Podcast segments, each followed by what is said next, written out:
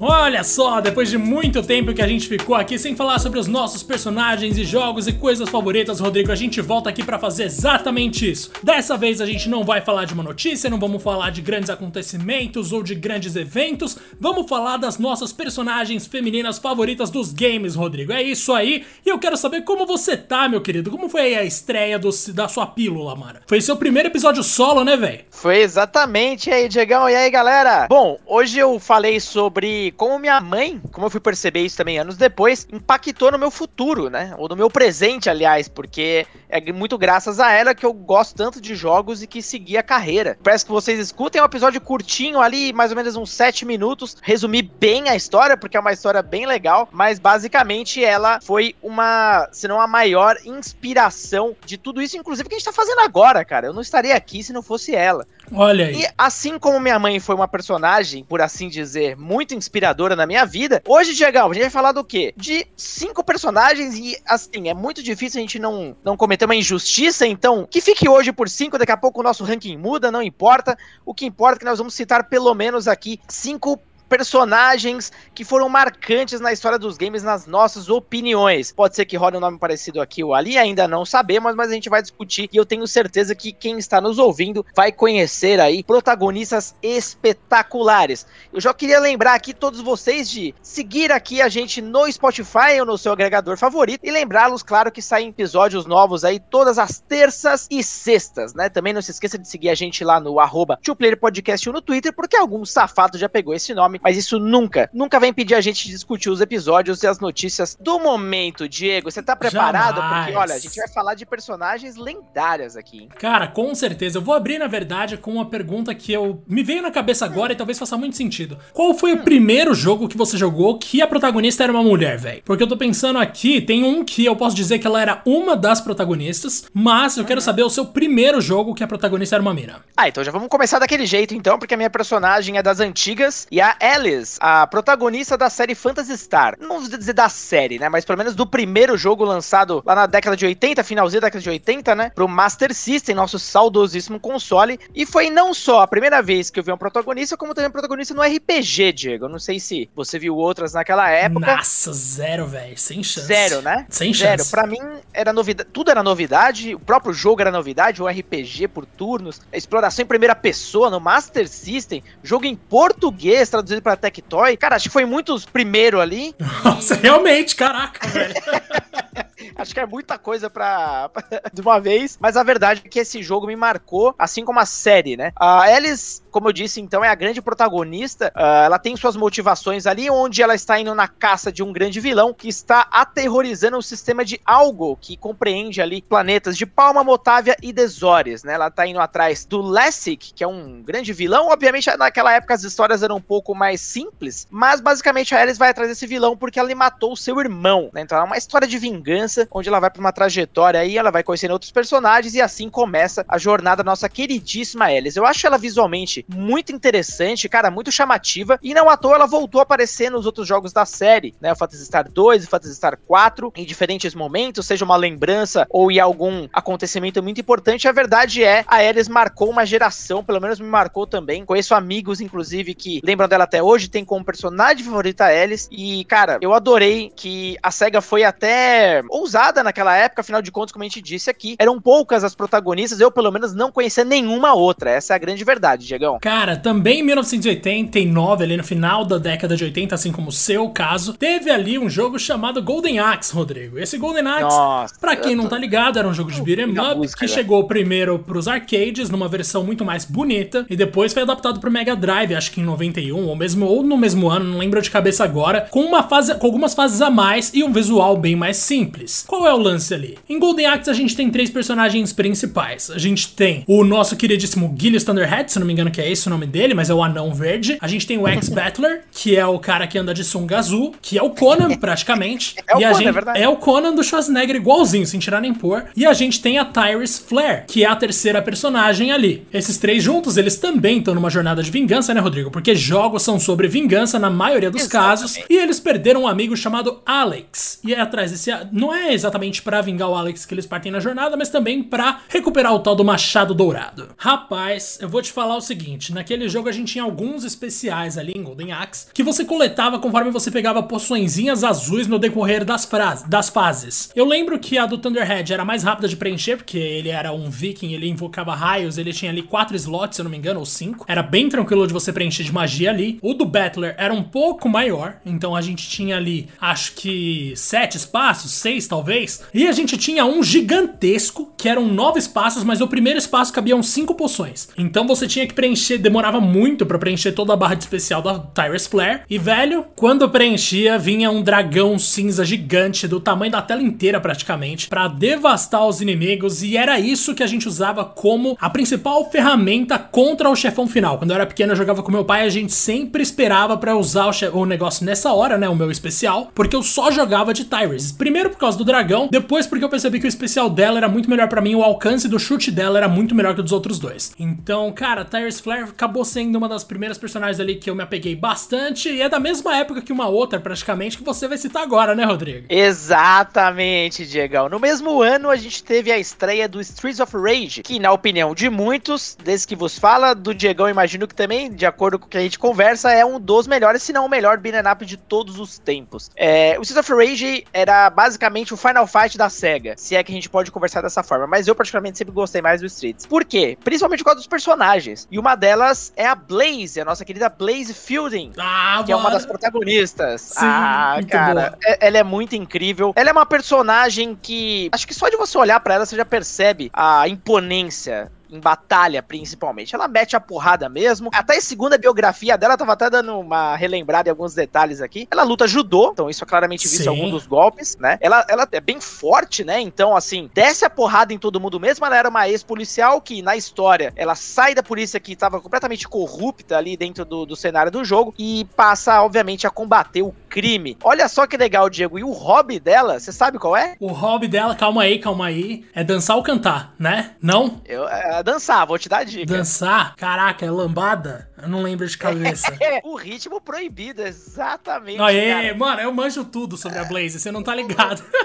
Como ser uma personagem melhor do que isso, vamos combinar. E não é à toa que a Blaze é uma daquelas personagens que apareceu em absolutamente todos os jogos da série, né? Não teve um que ela ficou de fora. Inclusive no Streets of Rage 4, eu achei que ela ficou bem legal, cara. Eu gostei desse novo visual dela, ainda que eu prefira o primeiro. Basicamente, para mim, é imbatível. Eu também prefiro o primeiro, principalmente porque rola uma. Vamos dizer assim, que no, na versão mais recente, aí no jogo mais recente, Streets of Rage, eles deram uma avolumada ali que era bem desnecessária. Mas enfim, a gente sabe que acontece esse tipo de coisa, infelizmente, até hoje. Mas sim, ela mandou super bem ali no jogo. É minha personagem favorita de jogar ainda e continua com seus golpinhos de judô de arremesso, que são os melhores arremessos que tem no jogo, na moral, velho. De longe, de longe. Ela é muito legal mesmo. Sei lá, cara, eu queria que um dia ela aparecesse em algum jogo de luta mesmo, sabe? Eu ia, achar animal. Eu ia achar Pena muito que a SEGA... Bom... É, não, não é a vai SEGA, rolar. na verdade, então talvez não. Não vai rolar, mas, mano, lembra quando o Gillius Thunderhead apareceu no jogo de corrida do Sonic? Então a gente já teve alguns personagens de beat'em up em jogos aí de, mi de misturar universos. De repente, mano, sete a Blaze pra Nintendo meter no Smash Bros, não sei, qualquer coisa.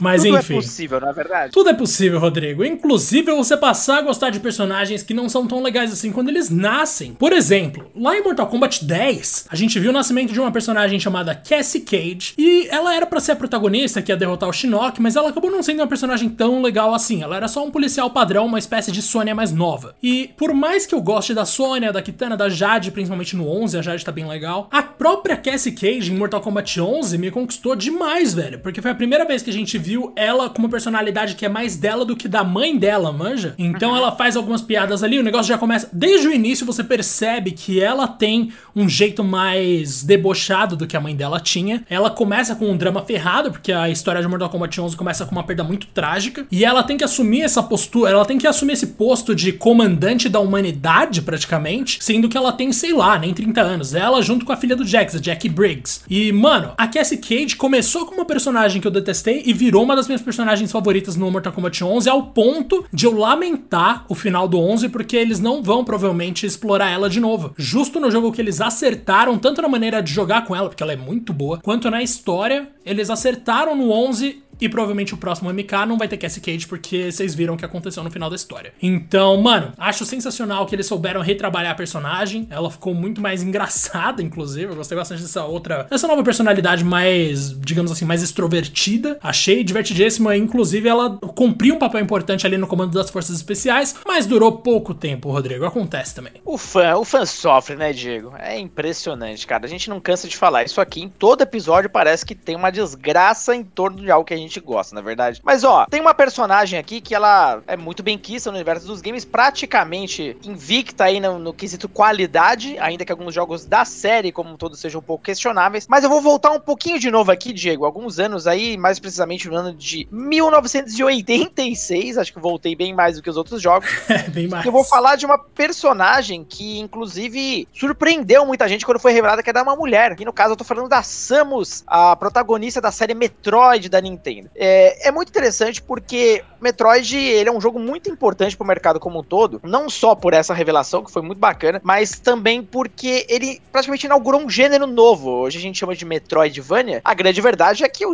é Metroid, né? Que inaugurou isso aí. O Castlevania incorporou ao seu estilo. Mas basicamente consiste em um jogo onde você tem um grande mapa para se explorar, você precisa de certas habilidades e itens para ir destravando outros cenários. Você volta aqui, volta ali, um, um pode achar um tesouro, um, um, segredo. Enfim, é um grande mapa que é uma delícia de ser explorado, né? Esse conceito foi evoluindo ao longo do tempo e hoje também, se você for olhar o cenário indie, é talvez o gênero que mais que mais jogos recebe, né? Acho que de longe, inclusive. É, é o que mais jogos recebe. Mas voltando aqui para Samus, é interessante porque durante muito tempo a Samus ela não foi tão desenvolvida quanto o personagem. Ainda que o lore seja legal, ela basicamente estava ali começava o jogo sem muitas cutscenes e tudo mais, e era muito mais é, focado no gameplay em si do que no enredo. Aí, meu amigo, aconteceu um jogo chamado Metroid The Other Que saiu pro Nintendo Wii. Basicamente, é curioso, né? Porque apesar dela ser uma personagem amada ali para muitos, ela foi simplesmente destruída, porque ela virou uma protagonista frágil, dependente, e eu acho que tudo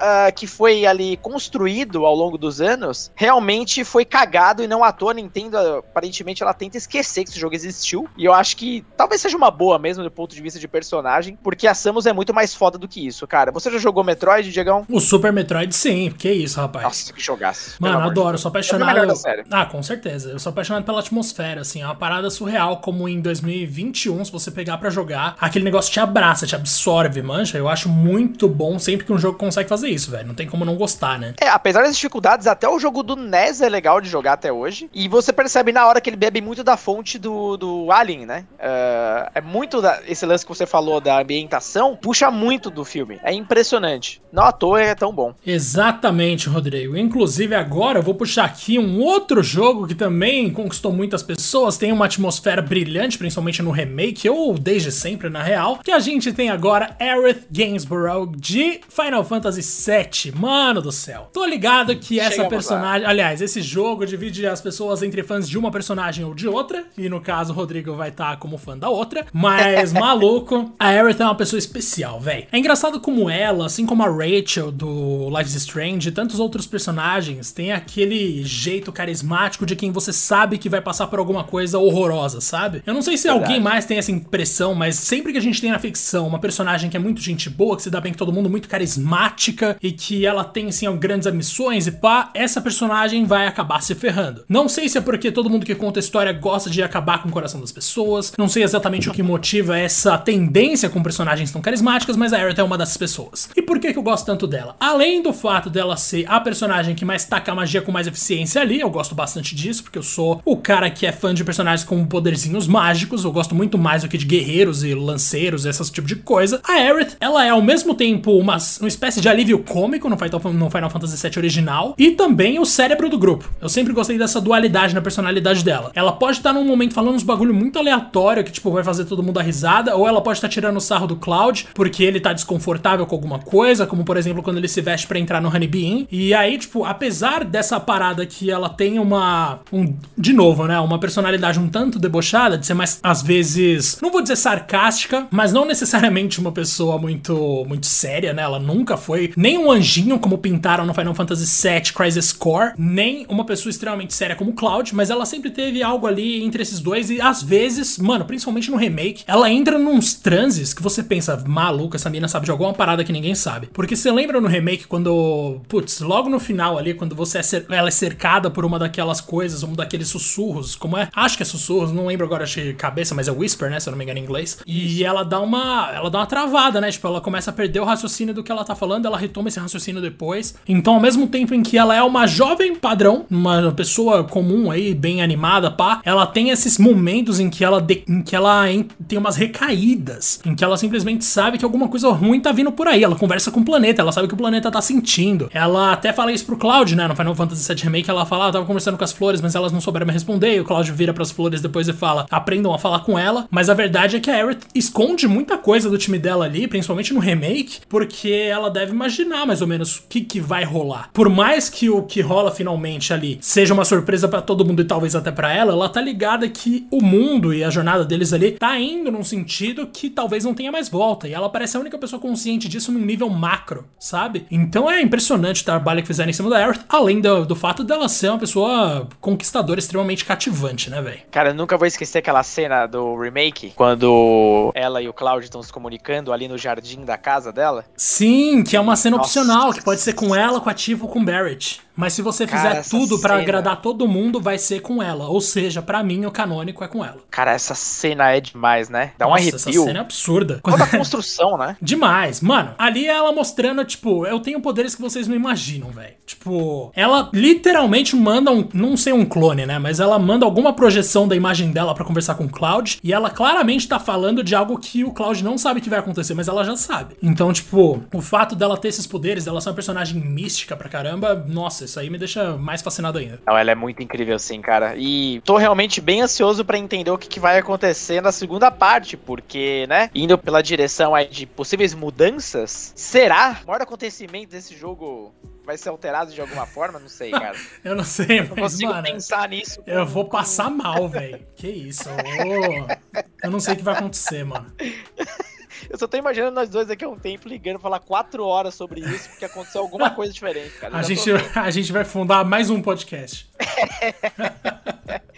Foi o jogo. Oh, verdade, cara. sempre vamos ressaltar isso. Foi o jogo, Final Fantasy VII foi o jogo que deu origem a isso aqui que tá acontecendo agora. Então saibam que sim, é um jogo extremamente importante para nós dois. Exato. Não deixe de escutar o primeiro episódio do nosso podcast. Sério, ele é épico, épico. Não tô brincando. A gente já falou sobre ele já o quê? Umas, no mínimo umas seis vezes aí em episódios diferentes. No mínimo. Não canso de repetir, porque esse episódio é muito maravilhoso, de verdade mesmo. Bom, Diego, minha próxima personagem é bem diferente de todas que a gente tem falado até então, seja na atitude, na aparência enfim, ela é bem diferente em tudo e esse é um dos grandes motivos pelos quais eu gosto tanto dela. E a Ivy da série Soul Calibur. Para mim é basicamente a personagem mais foda já criada para um jogo de luta e eu vou falar por vários motivos, né? Inclusive essa personagem me marcou primeiro porque ela está num jogo que para mim é o jogo de luta mais impressionante já lançado na minha visão. É impressionante, a gente nunca teve uma conversão para console que fosse tão radicalmente melhor, né, do que foi nos arcades. Foi lançado para um console que para mim é lendário, que é o Dreamcast, que sempre vai marcar a minha vida marcou uma geração também que eu conheço. Cara, ela é muito inovadora. Primeiro, ela é muito vital para a própria história do jogo, né? Ela é a filha ilegítima do grande vilão aí, ou dos grandes vilões de Soul Calibur, que é o grande pirata Cervantes. E ela estreou no Soul Calibur de uma forma tão tipo, avassaladora, né? Que eu não conhecia uma pessoa que não curtia essa personagem. E um dos motivos é porque ela tem uma arma que é muito interessante, é uma espada, espada cobra, se for fazer uma, uma tradução bem tosca. Por quê, né? Ela é uma lâmina normal, como qualquer outra, só que ela tem a capacidade de expandir então ela vira quase como um chicote. E isso cria uma, uma abertura de um leque de possibilidades de combos que é inacreditavelmente legal, cara. E isso foi muito expandido, principalmente no Soul Calibur 2, onde eu vou combinar, né, ela era OP pra cacete, era a minha personagem de escolha sempre. É, cheguei a ganhar um torneio amador de Soul Calibur por conta dela, claro, minha grande parceira. E desde então eu tenho acompanhado a trajetória. Tem um ponto dela ser um sexy symbol até demais, né? Vamos combinar que a Namco foi abusando a cada jogo, pelo amor de Deus, é muito desnecessário isso. Mas o fato dela ser tudo isso que eu falei até agora não, não muda. E pelo contrário, né? Soul Calibur 6 deixou ela mais interessante do que nunca, inclusive. E eu tô bem empolgada para ver o futuro da série, cara. Isso se tiver futuro. Eu tô torcendo que, não, que a Namco não se limite só a Tekken, pelo amor de Deus. Nossa, tomara que não, né? Eles falaram que essa era a última chance de Soul Calibur, alguma coisa assim quando o jogo foi lançado, mas o jogo até que me deu bem, que eu me lembre, pelo menos. Ah, e, tomara, velho, cara. é um jogo divertidíssimo, que isso. Boa escolha. Eu lembro de você usando a Eve pra cacetar a gente na redação muitas vezes, rapaz. eu não tive muito tempo pra jogar ele naquela época, infelizmente. Com Geralt ou sem Geralt, que era o personagem convidado, dane-se. A Ivy é sempre minha main e acabou. É isso aí. E agora a gente parte então pra mais um ponto aqui da minha lista, que é Final Fantasy IX, Rodrigo. Sempre que eu tenho Olha oportunidade, aí. aparece. E maluco, vou te falar que eu quase fiz uma lista só com personagens de Final Fantasy. A gente pode fazer isso um dia, sei lá, as 15 melhores personagens de Final Fantasy que eu, nossa, consigo puxar fácil. Mas vou colocar aqui um trio que eu acho maravilhoso, mano. Então vamos lá. A gente tem a Beatrix, que é a pessoa mais OP de Final Fantasy IX. No caso, ela é uma personagem que a gente controla de vez em quando. A Beatrix é a líder do exército de Alexandria, que é o reino da Garnet, cujo exército inteiro é só composto por mulheres encabeçado pela Beatrix. E, mano, ela tem a, o golpe Holy Sword, se eu não me engano, né? Que é, nossa senhora, salva vidas. E, tipo, você controlando ela, você se sente tão OP que é até sem graça, tá ligado? Você sai matando bicho atrás de bicho, uma galera que você não venceria com a sua party normal, provavelmente naquele ponto do jogo. Ela é muito forte e no final ela ainda ainda tem um tempo ali para se redimir e se mostrar uma boa pessoa. Gosto muito da Beatrix. Oh, que fofinho. Agora a gente. Eu não conheço muito de Final Fantasy IX, cara. Um dia eu vou, vou jogar bastante para acompanhar tudo que você fala dele. Se você confirmar que você joga ainda esse mês, eu compro para você hoje. Mas beleza. Diego, você sabe que eu fiz aquilo, né? Eu comprei Final Fantasy VIII por quê? Pela quinta vez? Não sei, eu já perdi a Verdade, né? E, rapaz, vou te falar que Final Fantasy VIII tava até no seu PS3 quando você me vendeu. Foi ali que eu comecei a jogar. Cara, Mas, foi ó, ali, depois comprei no Xbox, aí agora comprei no PS5 ali. Ah, cara, que pelo amor de Deus, me ajuda aí. Não dá, né? Ainda dentro de Final Fantasy IX, você tá aqui a Aiko, que é uma personagem muito legal, que é, na verdade, uma criança. Ela tem, tipo, 6 anos. Ela é a última pessoa da Vila dos Invocadores Caraca. que a gente consegue acompanhar ali. Eu não sei se ela tem 6 ou 9 ou 12, mas alguma coisa assim. É algum múltiplo de 3, Rodrigo. E eu não sei nem se todos os números que eu falei é múltiplo de 3. Mas vamos lá. A Aiko é uma das invocadoras. Ela mora numa ilha isolada junto com um monte de Moogle, que são aqueles bichinhos que são porcos e morcego. No logo aqui do 2P, eu tô com uma camisa de Moogle. E ela é, mora com, sei lá, uns 11, mano. Ela mora com vários. E a gente tem por último a Garnet, que é a minha personagem feminina favorita de Final Fantasy como um todo, que é a verdadeira protagonista de Final Fantasy IX. O Zidane é o que a gente controla pela maior parte do tempo, mas quem causa todas as situações que movem a trama pra frente é a Garnet, que nada mais é do que uma rainha que tá em busca de, primeiro, descobrir quem ela é de verdade, porque aparentemente ela não nasceu em Alexandria, como você vai descobrir logo no, sei lá, nas primeiras 10 horas do jogo, o que é começo ainda se tratando de Final Fantasy, e também porque ela se mostrou uma peça fundamental ali para a recuperação do Zidane e para salvar as pessoas e por ela ser a única maga com poder de cura que pode curar a parte inteira, Rodrigo, que ela não sai da minha parte de jeito nenhum, a não ser no período ali que ela fica muda. E para quem não sabe, silence é uma coisa que você usa em RPG para calar os, as pessoas que fazem feitiços, os feiticeiros. Então, quando ela fica muda na trama, ela se torna completamente inútil no jogo. Eu acho isso maravilhoso também. Mas vamos lá, Rodrigo. Ó, oh, Diego, é, chegamos aqui, a gente guardou esse nome pro final. Não só porque é um dos mais atuais, mas também porque a gente, a gente não combinou absolutamente nada, mas a gente acabou chegando à conclusão que não tinha como sair da lista de nenhum nem de outro. Essa precisava ser reforçada e repetida, Diego. Tô certo ou não tô? Ah, com certeza tá, né? Isso, nossa, essa, essa mina é absurda, velho. Na moral. Só joga jogo bom. Todo jogo que tem ela eu vou comprar, velho. É, até então ela tá em dois jogos, mais uma expansão, e é óbvio que a gente tá falando da Ellie, da série The Last of Us. De longe aí a personagem mais interessante dos últimos tempos, e que dá para dizer assim, né? Basicamente o Ghost of Tsushima saiu logo depois, mas enfim, fechou a geração do PS4 com chave de ouro The Last of Us 2, ela sendo a grande protagonista. Meu amigo, como eles desenvolveram essa personagem, né? Como ela virou simplesmente algo. Tipo, não tem, não tem como existir The Last of Us sem a Ellie, basicamente. Ponto. Você ah, eu assim concordo também? plenamente, filho. Nossa, jamais. Eu jamais perdoaria um jogo sem a Ellie, porque para mim é a história dela, o bagulho inteiro. Começa com o Joe indo salvar ela, eventualmente ela vai crescendo dentro de você. No segundo jogo é ela de fato. A Abby vem também com uma força bem grande, mas tipo, mano, em termos de desenvolvimento de personagem, a Abby é só uma mina criada pra gente sentir dó do outro lado. A Ellie passa por uma transformação que ela vai de garotinha que a gente quer proteger até psicopata que a gente tem medo. Então, assim, é uma transição muito muito legal que rola com ela. E nunca que eu vou perdoar eles se eles inventarem de fazer um jogo sem essa mina, pelo amor de Deus. É engraçado como chegou esse ponto, né? Uh, como você bem falou, começa com o Joe, mas hoje a gente não consegue ver o The Last of Us sem a Ellie, mas sem o Joe é tudo bem. É, é engraçado, né? Virou esse sentimento. Até porque o desenvolvimento da personagem foi muito interessante, é, o suficiente, inclusive, pra gente entender que ela é sim a grande protagonista. E uma coisa, Diego, que uh, foi muito discutido, infelizmente, que eu acho que vale a pena a gente reforçar aqui é: pelo amor de Deus, não, não, não vem com essa babaquice de falar que ah, é a lacração, ai, que não sei o que, eles estão tentando fazer isso ou aquilo, aquela movimentação, porque a menina, o cara morre, não sei o que. Cara, é o processo criativo deles. Ela tem que ser a personagem principal e ponto. Não existe, não é questão de lacração, não é nada. Existe uma mensagem que o jogo quer passar, assim como todos os outros jogos querem passar alguma coisa. Agora, não é porque uma mulher é a protagonista que começa essa putaria, né, Diego? Vamos lá. Não, tem uma galera que realmente devia ter parado de jogar videogame nos anos 90, assim, porque ah, depois daquilo eles não conseguem mais não só entender. Videogame, né? Não só videogame, eles deviam ter parado de consumir tudo. Mas tudo, beleza, é. faz parte, mano. A gente tem que conviver com essas merda e beleza. Quando alguém se manifestar, a gente só manda calar a boca e é isso. Rodrigo, é um belíssimo papo aqui que a gente concluiu com essa frase maravilhosa, nada autoritária, nossa senhora.